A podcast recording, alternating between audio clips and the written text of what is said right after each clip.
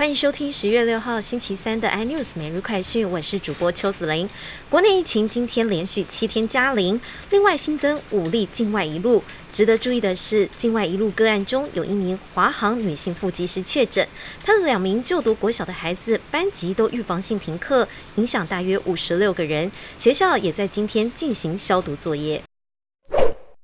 串流媒体巨播 Netflix 的原创韩剧《鱿鱼游戏》全球爆红，带动新一波用户成长，激励股价持续创新高。十月五号美股反弹秀，王菲股价涨超过百分之五，近一季已经大涨超过百分之十七，强压大盘，领涨科技股。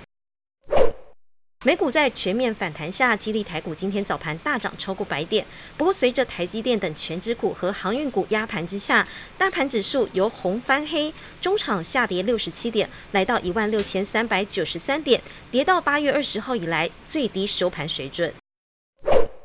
财政部宣布，即日起开始到明年三月，将大规模调查房东出租收入的逃漏税。目前会先针对拥有十间以上的民众，大约有一千七百三十四个人开始调查。一开始会先发辅导函，如果调查后发现还是有漏报情形，将会直接开罚。